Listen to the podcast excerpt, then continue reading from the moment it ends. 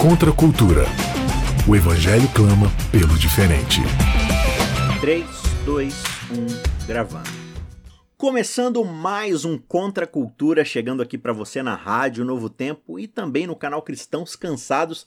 É uma alegria muito grande ter você aqui com a gente para estudarmos a palavra de Deus. Estamos chegando no meio da nossa série especial sobre o sábado, significado perdido do sétimo dia.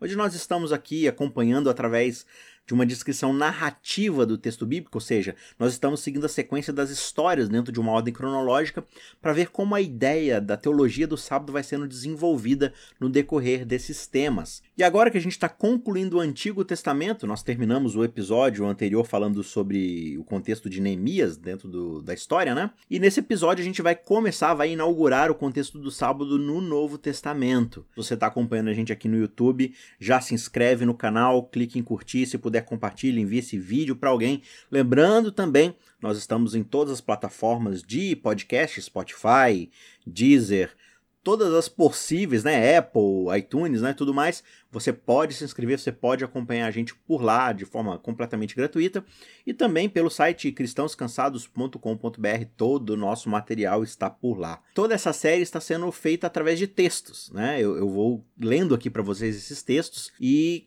esses textos estão disponíveis para download em PDF aqui na descrição do vídeo no YouTube. Então, se você quer esse texto para ter com você, para poder estudar, grifar, ou às vezes você quer mostrar para alguém, enviar para alguém, você quer preparar um sermão, enfim, faça o que você quiser, está disponível completamente de forma gratuita.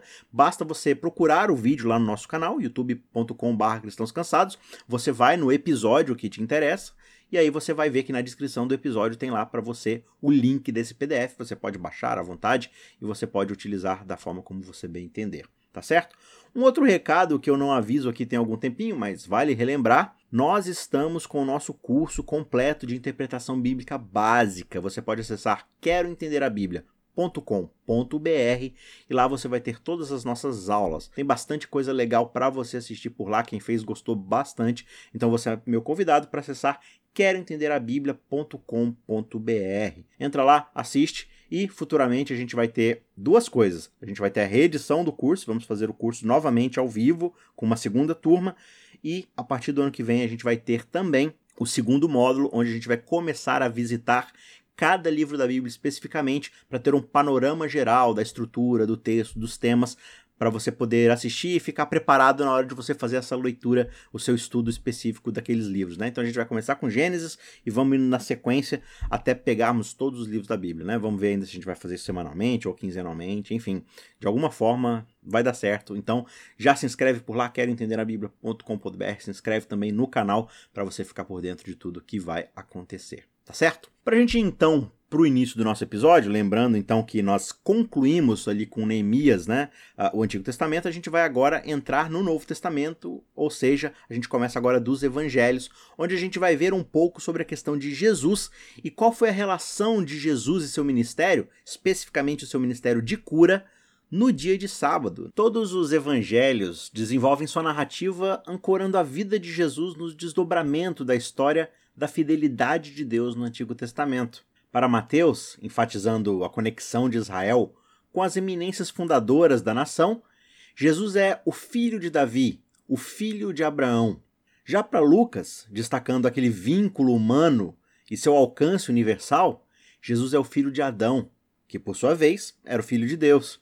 E no Evangelho de João, empurrando, né, pressionando o horizonte até o infinito, a história começa com a pré-existência de Jesus muito antes da criação.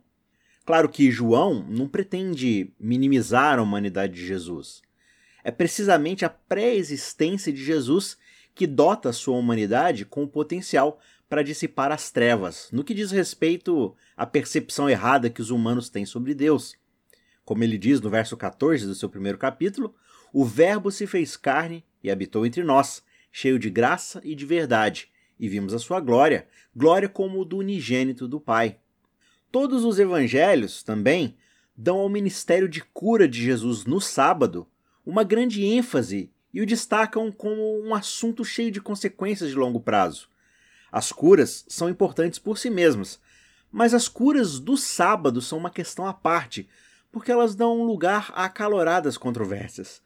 Essa tensão escala ao ponto de causar a decisão por parte de seus oponentes mais determinados de silenciar Jesus pela força.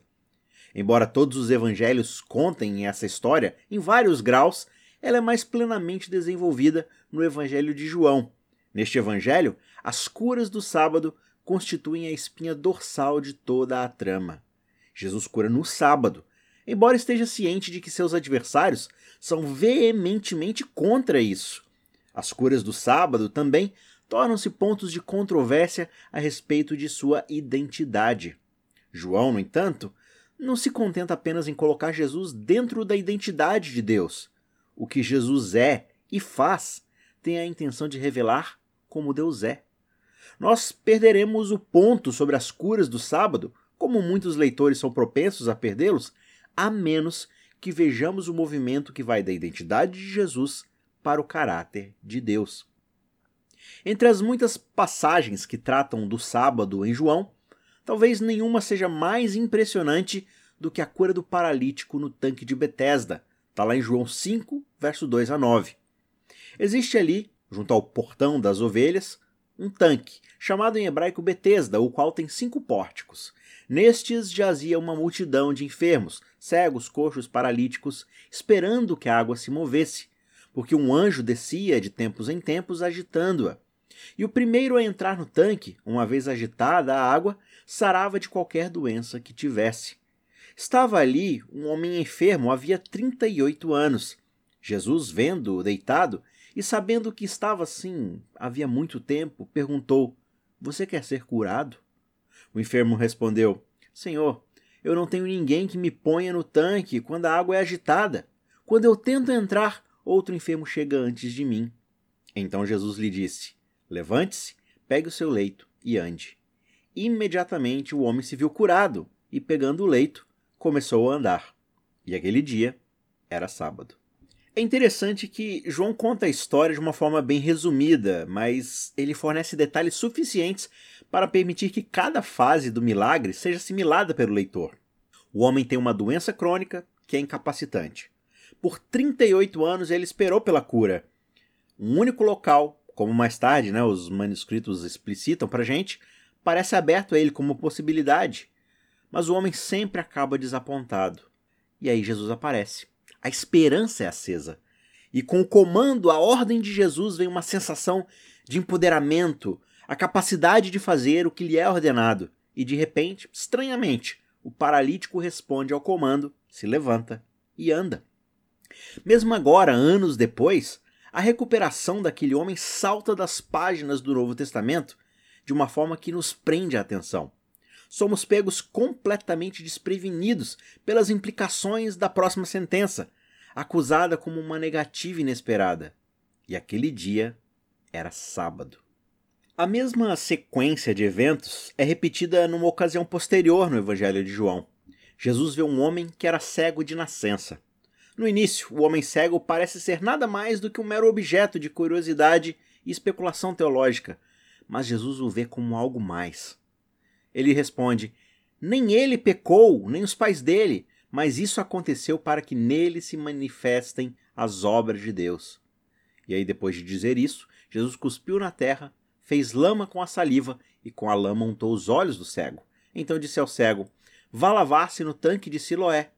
Siloé quer dizer enviado. O cego foi, lavou-se e voltou vendo. Você pode acompanhar essa história lá no capítulo 9, versos 6 e 7. Aqui também, João deixa muito a imaginação. E cabe ao leitor reviver os anos que o cego passou na escuridão e, em seguida, perceber o brilho nos olhos deste homem, a exuberância atordoada de finalmente poder sair das trevas para a luz. João está focado aqui em outro lugar nas nuvens de tempestade que estão se reunindo no horizonte. O problema que está à frente é vagamente antecipado por dúvidas quanto à identidade do homem e a necessidade de verificar que o milagre ocorreu, como a gente vai observar dos versos 8 a 21. Estas sondagens são precursoras de conflito, um aviso da indignação que se seguirá caso seja estabelecido que um cego de nascença teve sua visão restaurada no sábado. Tudo isso soma-se à percepção de que João relatou o milagre por alguma outra razão do que apenas descrever a cura em si. Da forma como João conta a história, o homem é reduzido a apenas um espectador. Mesmo que seja tudo sobre ele, ele é o homem cego, é ele que teve a sua visão restaurada, parece que a sua opinião tem pouco peso.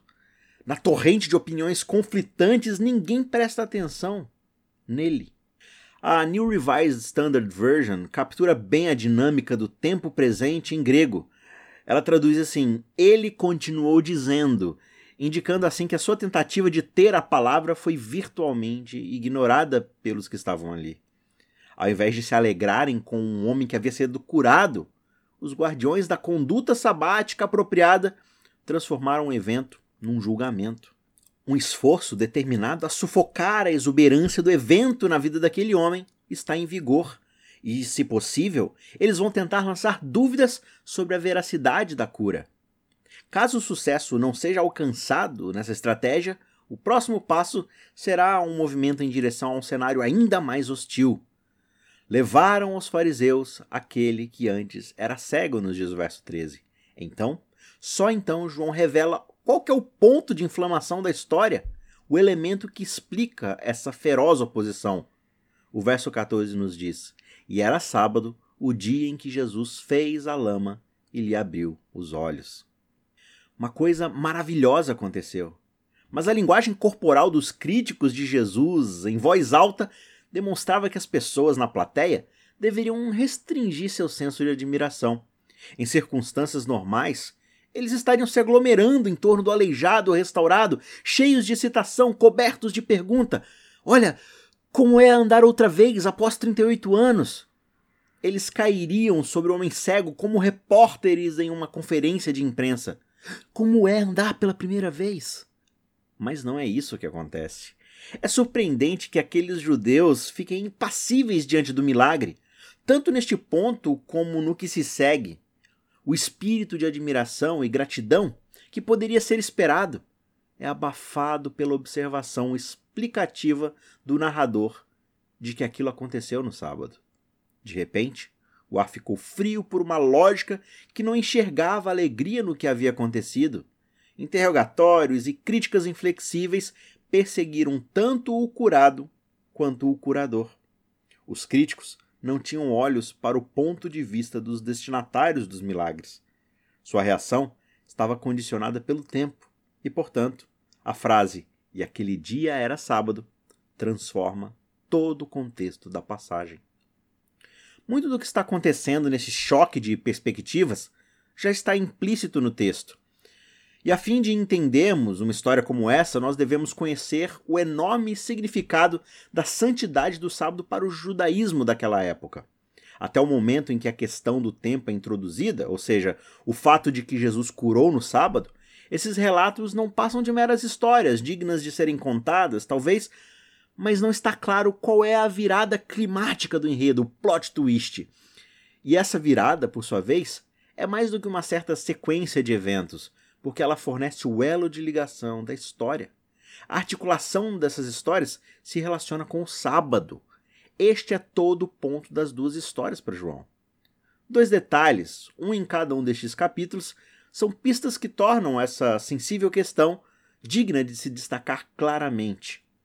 Na história do paralítico, a bandeira sinalizadora é o colchão. Já na história do homem cego, é a lama, o barro.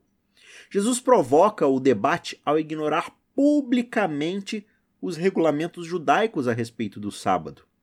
Duas das 39 proibições existentes lidam especificamente com carregar um colchão e sovar massa ou misturar alguma coisa. Jesus ignora uma proibição pedindo ao homem para levar a sua esteira com ele, e a outra proibição preparando uma mistura de lama e colocando nos olhos do cego. João enfatiza isso repetindo que era sábado o dia em que Jesus fez a lama e lhe abriu os olhos, e na descrição em primeira mão daquele cego, o homem chamado Jesus fez lama, passou nos meus olhos. E, novamente, na sua resposta aos fariseus, ele colocou lama sobre os meus olhos. E mesmo se desconsiderarmos o colchão e a lama, atos de cura por si só só eram permitidos se a vida da pessoa estivesse em grave perigo Mas as curas no sábado são ações deliberadas de Jesus. Ele não tropeça nesses conflitos por acidente, sem querer. Nós não vamos ouvir Jesus dizer: Poxa, se eu soubesse que eles iriam ficar tão chateados, eu nem teria feito esses milagres. não. Vez após outra, João informa seu leitor que Jesus compreende as implicações de suas ações. E além disso, o homem aleijado, primeiramente, e o cego, mais tarde, poderiam ter sido curados em qualquer outro dia. Alternativamente, Jesus poderia ter realizado essas curas de uma forma um pouco mais discreta. No mínimo, ele poderia ter se abstido de usar lama ao curar o homem cego. E ele poderia ter instruído o paralítico a voltar depois do pôr do sol para pegar o colchão. Mas a atividade de cura de Jesus no sábado não é exclusiva do Evangelho de João. E embora os milagres no sábado se destaquem menos nitidamente nos sinóticos, né, no Mateus, Marcos e Lucas, nestes também eles são tão numerosos que se tornam uma característica do ministério de Jesus. Marcos, de forma caracteristicamente abreviada, mostra que não há nada sutil na forma como Jesus conduz uma de suas curas. Nenhum indício de que Jesus, na correria dos acontecimentos, não conseguiu antecipar essa indignação toda que viria. O capítulo 3 de Marcos, versos 1 a 6, diz o seguinte: De novo, Jesus entrou na sinagoga, e estava ali um homem que tinha uma das mãos ressequida. E estavam observando Jesus para ver se curaria aquele homem no sábado, a fim de o acusarem. Jesus disse ao homem da mão ressequida: Vem aqui para o meio. Então lhes perguntou: É lícito nos sábados fazer o bem ou fazer o mal? Salvar uma vida ou deixar morrer? Mas eles ficaram em silêncio.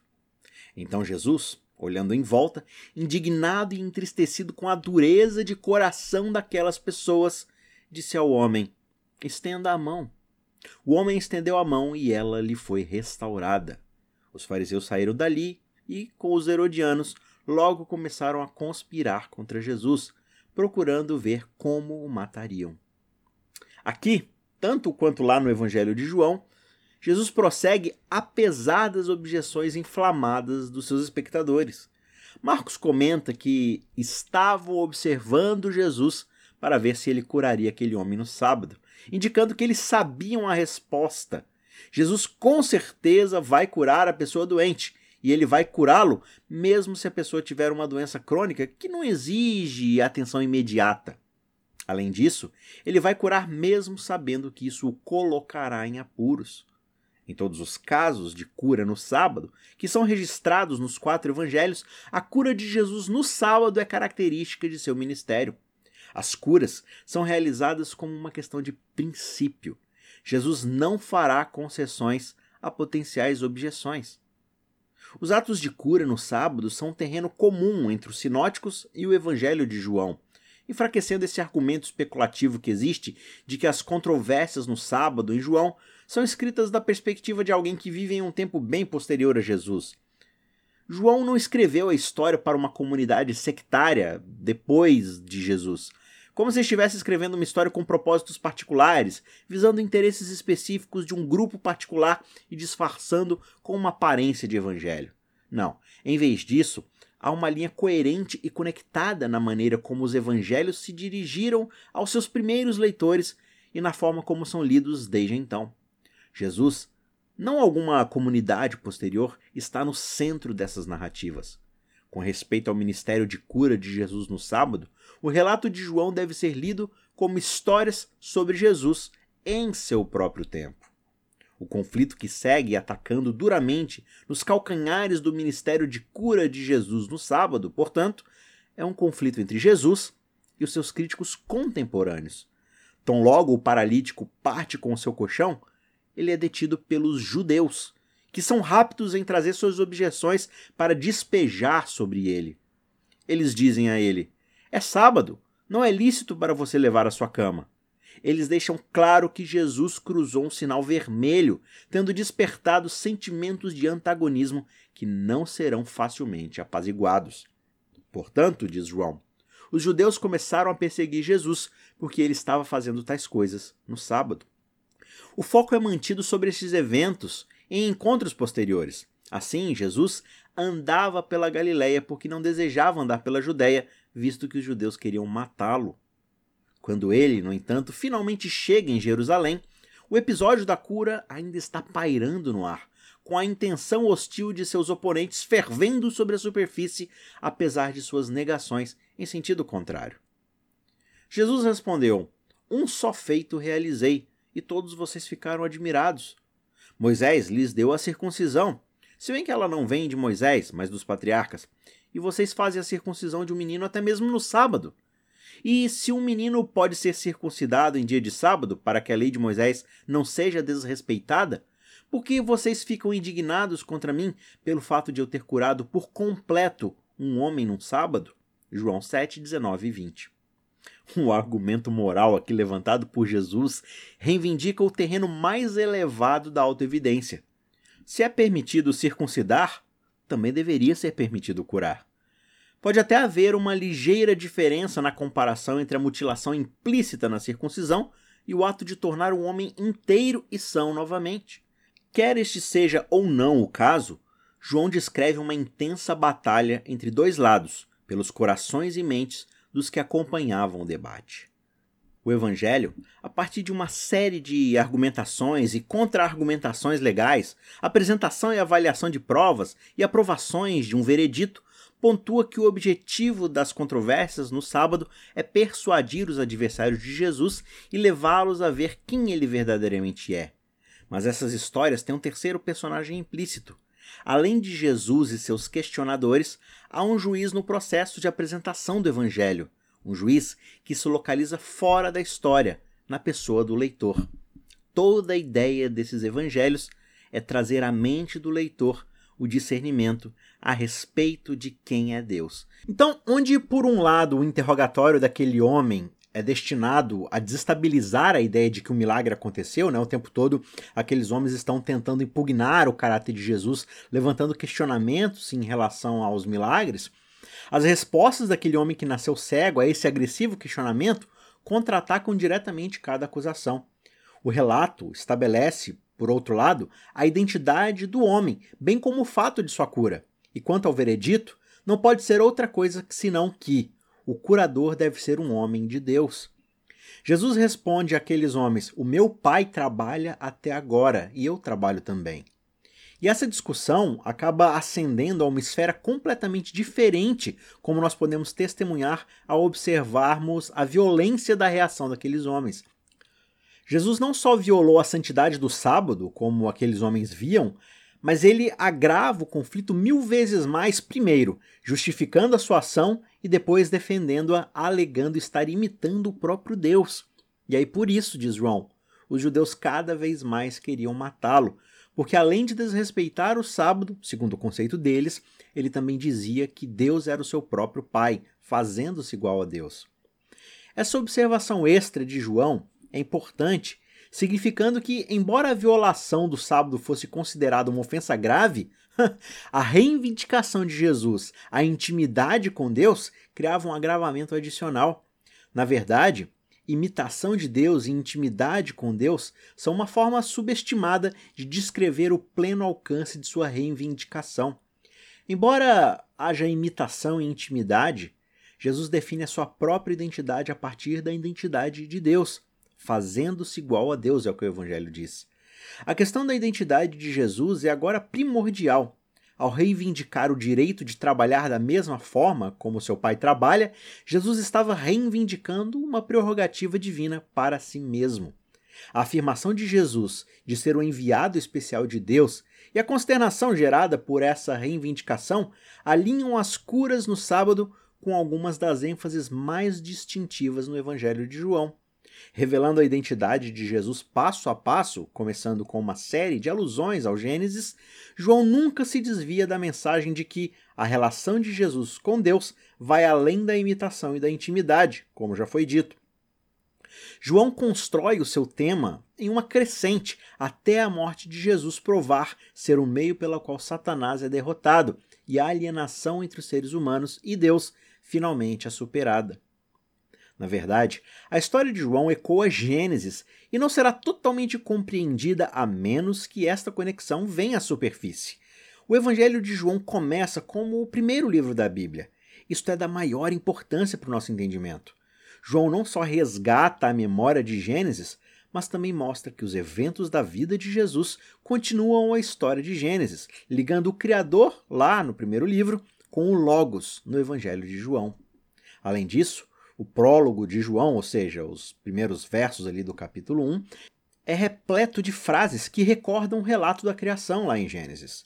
As imagens de Gênesis também ressoam nos temas de João, tais como a antinomia, né, o contraste de luz e trevas, e a ênfase na glória e a importância da verdade. O membro negativo desses sinais iniciais, as trevas, se esforça contra a luz em João e está diretamente relacionado com a narrativa de Gênesis sobre a queda.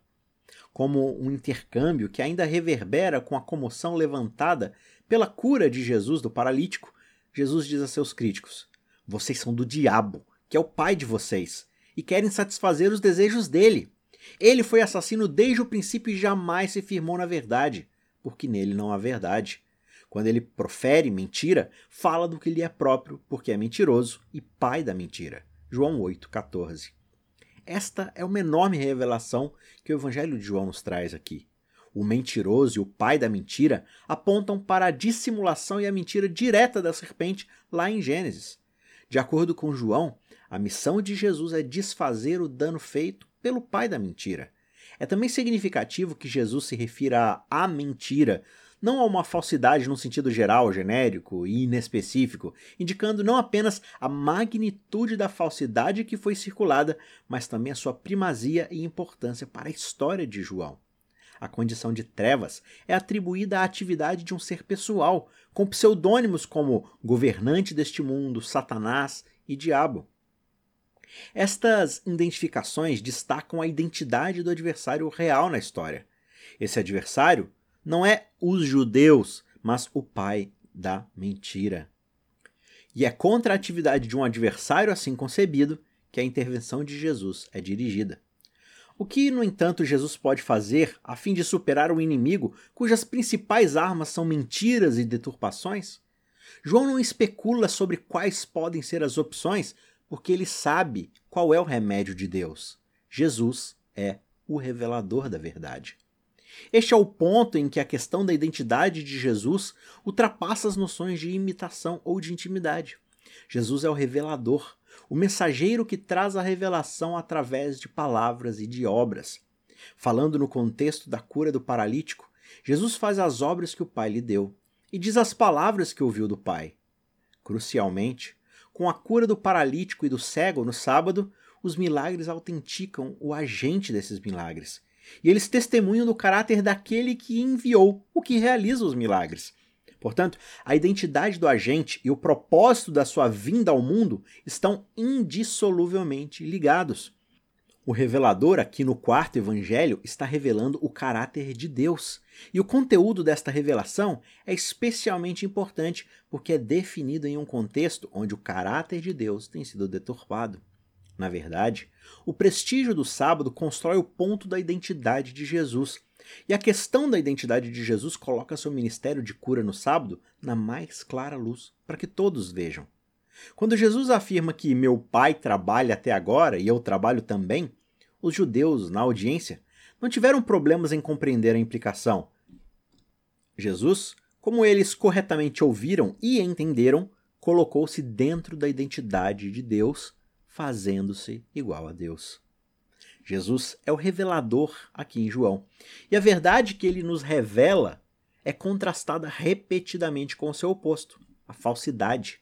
No prólogo, Jesus é cheio de graça e de verdade, e aquele que traz graça e verdade de uma forma que nem Moisés alcançou.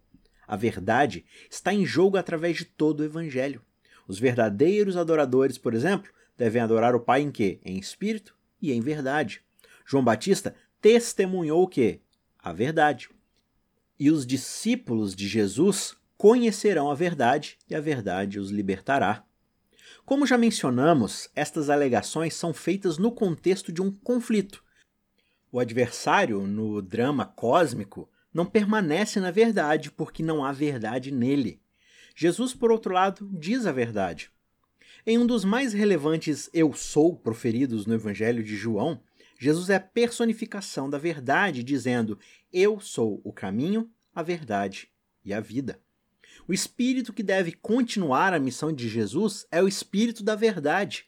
Santifica-os na verdade, diz Jesus em sua oração de despedida, enquadrando-a como seu legado, vontade e testamento.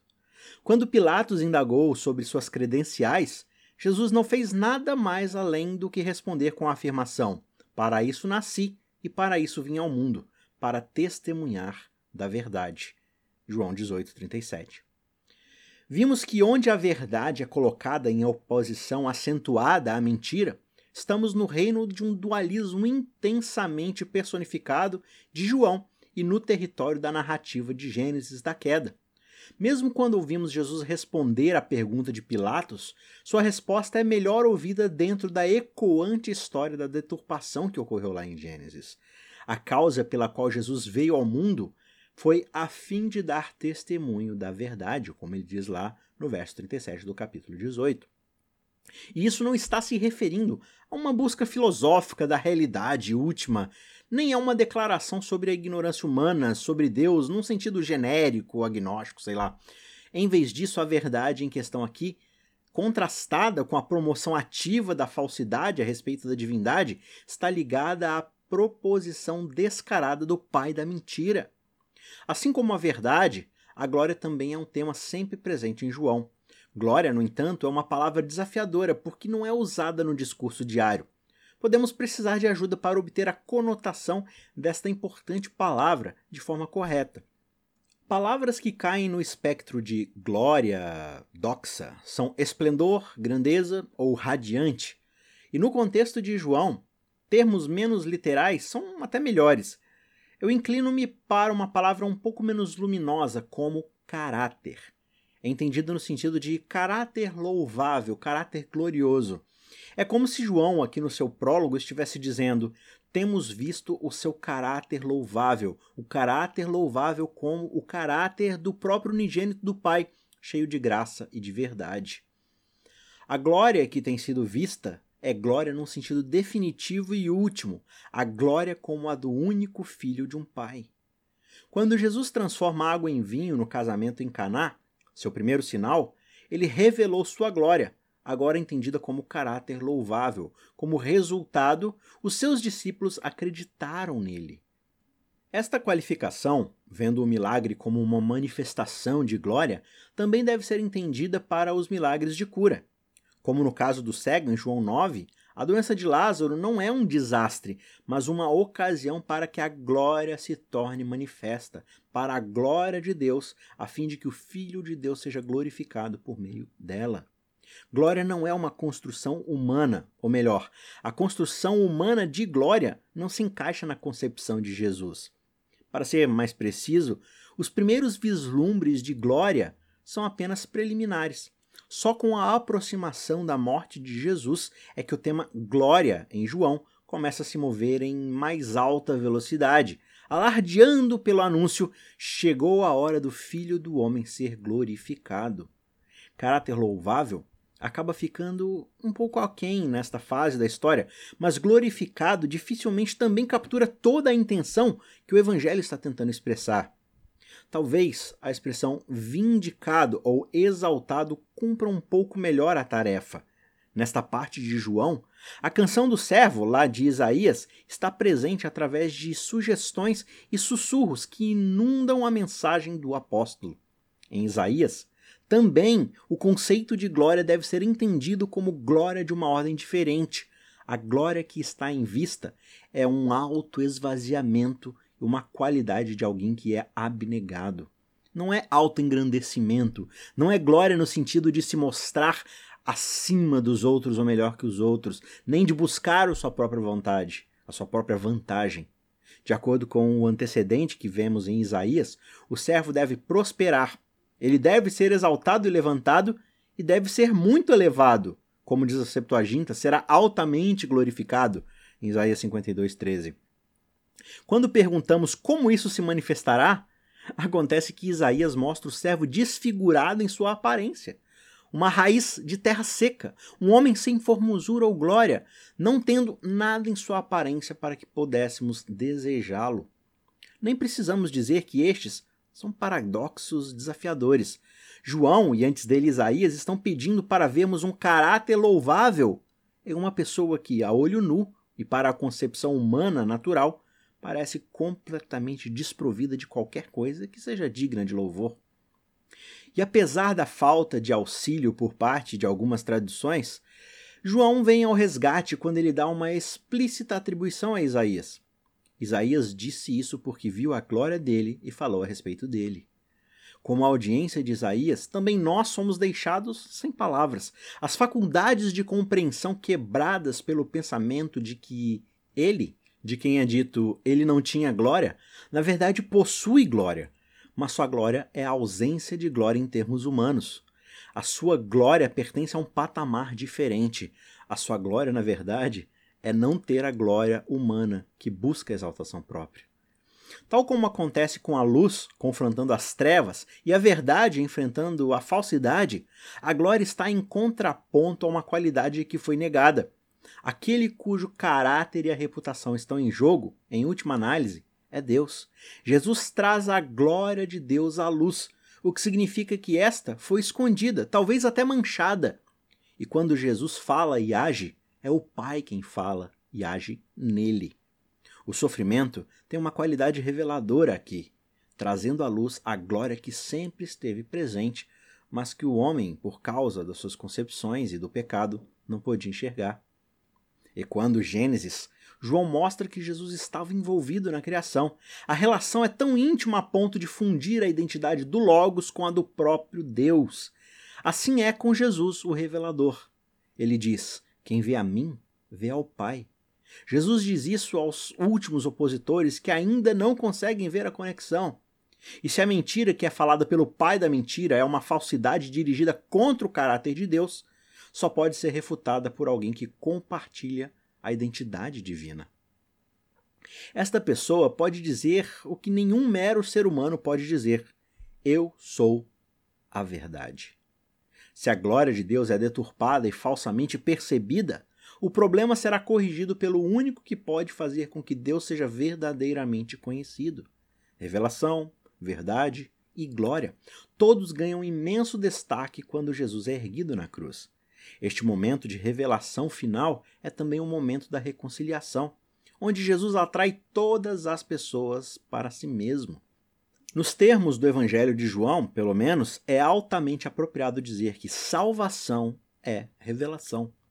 Uma vez estabelecida a relação de Jesus com Deus, é possível apreciar mais plenamente o que o ministério de cura do Filho nos diz sobre o Pai a insistência de Jesus em curar no sábado é melhor entendida quando vemos o sábado não como um prêmio exclusivo dos judeus, mas como a declaração da assinatura de Deus. Com efeito, Jesus está entregando o compromisso original investido no sétimo dia da criação. Sugerir que Jesus realmente quebrou o sábado, aqui entre aspas, como seus críticos faziam, é assumir erradamente que eles tinham compreendido o significado do sábado. No Evangelho de João, Jesus não é sentenciado como culpado.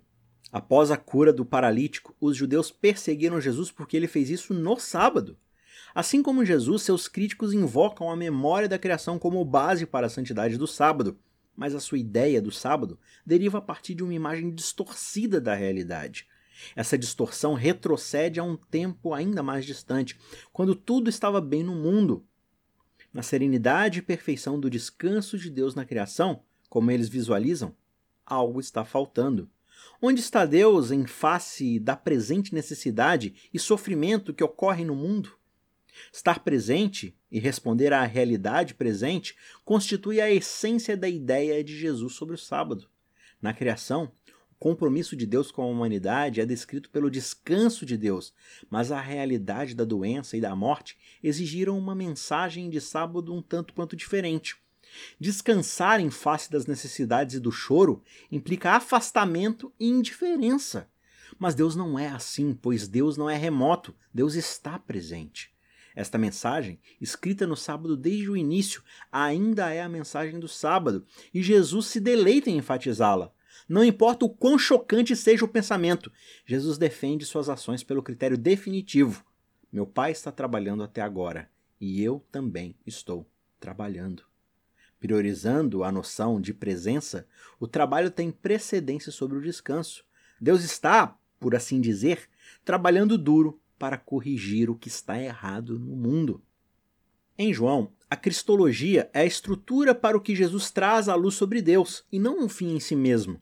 Jesus pertence à identidade divina, mas o objetivo consiste menos em mostrar quem Jesus é e mais em representar quem Deus é.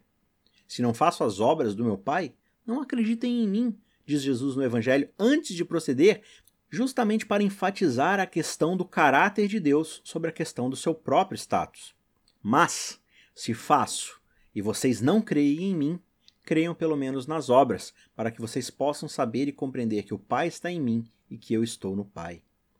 Em outras palavras, as obras de Jesus, incluindo seus atos de cura no sábado, devem se tornar a visão que eles têm de Deus, qualquer que seja a visão que eles tenham de Jesus. Ele está disposto a sair de cena a fim de que suas obras, hipoteticamente separadas de sua pessoa, possam moldar a visão que se tem de Deus. Jesus é Deus neste evangelho, mas se uma mensagem é mais importante do que essa, é mostrar que Deus é tal qual Jesus o sistema religioso judaico, que se reflete nos conflitos em torno do sábado, reduz Deus a um agente distante dos assuntos humanos. Além de manter o universo em curso, nenhuma iniciativa parece imediata por parte de Deus. O sábado veio para resumir o impasse, antecipando a visão de que, se Israel guardar o sábado corretamente, mesmo por um dia, o filho de Davi viria. E ainda assim, aparece Jesus no meio deles, explicando que as obras que o Pai me confiou para que eu as realizasse, essas que eu faço testemunham ao meu respeito de que o Pai me enviou. Nada na teologia predominante da época havia preparado as pessoas para Jesus. Quanto à sua obra, ele apela ao seu conhecimento do Pai. Quanto à correta compreensão do Pai, ele está apontando para si mesmo. As atividades de Jesus no sábado não são contabilizadas pela obra comum de Deus. Apenas uma manutenção da ordem criada não será suficiente quando de fato a ordem criada está sendo ameaçada pela dissolução e quando os seres humanos estão na escravidão da doença e da morte. Em vez de esperar que os seres humanos superem o impasse de uma observância impecável do sábado, Jesus coloca a compaixão do Pai em destaque no sábado. Não pode haver descanso para Deus enquanto a humanidade estiver sofrendo. Jesus não pode esperar até o dia seguinte porque ele está ampliando a mensagem original do sábado no contexto do sofrimento humano. Ministrar às pessoas em necessidade, estender a mão para curar e restaurar, está no coração do caráter e da missão de Deus. De agora em diante, os eventos se aceleram no Evangelho de João. O fim está se aproximando rapidamente, antecipado por aquilo que deve ser visto como um divisor de águas temporal e ideológico. Meu pai está trabalhando até agora. Enfatizando um horizonte temporal, sugere que a conclusão da obra de Jesus não está longe. Depois de curar o homem cego, Jesus nos declara que a noite está vindo quando ninguém pode trabalhar. Dirigindo-se para a última semana de seu ministério, ele aponta para as sombras que se alastram, lembrando a eles que, ainda por um pouco, a luz está com vocês. O tempo, que é uma característica tão crítica das curas no sábado, é mantido até o fim. Na cruz, o roteiro deste evangelho refaz os passos do relato da criação. À medida que o sábado se aproxima, a vida de Jesus rapidamente começa a se esvair. Neste ponto, sua voz soa em um anúncio final: está consumado. Essas palavras, traduzidas de uma única palavra em grego, significam conclusão, não o fim em um absoluto sentido. É significativo ouvir Jesus gritar: está terminado nesse ponto específico do tempo. A ressurreição e o domingo de manhã virão. Mas Jesus não vai esperar até lá para dizer está terminado. Ele tem razões para dizê-lo naquele momento no tempo, na sexta-feira à noite. O sábado que está prestes a começar não é uma terra de ninguém no debate teológico. A expressão grega em João 19:30 é a palavra tetelestai, uma palavra que não deve ser alienada do parentesco com a criação. No relato de Gênesis, quando os céus e a terra estavam acabados, a tradução grega do Antigo Testamento escolheu o mesmo termo, suneteles tesam, lá em Gênesis 2:1. Se mantivermos o ouvido colado no chão, ouvindo o eco distante do Antigo Testamento, A conexão não poderá ser perdida. João está se apropriando da linguagem do relato da criação, especificamente a linguagem que está anunciando a inauguração do primeiro sábado. À medida que a criação culmina no descanso no sábado, o trabalho de fazer certo o que está errado vem à conclusão também com a chegada de um novo sábado. A relação entre o revelador e a intenção reveladora do sábado alcança aqui o seu auge. Na história de João, onde a atenção aos detalhes é tudo, o momento não pode ser mais preciso e a cena não pode ser mais penetrante ou a mensagem mais persuasiva. A noção de que Jesus veio para terminar a obra de Deus é todo o destaque e o foco em João, assim como é a noção de que sua relação com o sábado é reveladora da obra de Deus. Terminado. Esta é a palavra-chave, merecendo estar sozinha em destaque, porque é uma palavra que reúne todas as partes da história. O que Deus tinha começado pela palavra nos dias da criação, Deus terminou pela palavra encarnada nos dias da redenção. Deus manteve o compromisso encarnado no sétimo dia. A partir de agora, o significado do sábado deve ser visto através da lente fornecida pela vida e pela morte de Jesus, o nosso revelador. Ajude o Cristãos Cansados a continuar produzindo conteúdo de qualidade. Você pode nos ajudar fazendo um pix de qualquer valor para o e-mail isaacrf@gmail.com. I S A Q U E R F@gmail.com. O link também está na descrição. Muito obrigado e que Deus te abençoe.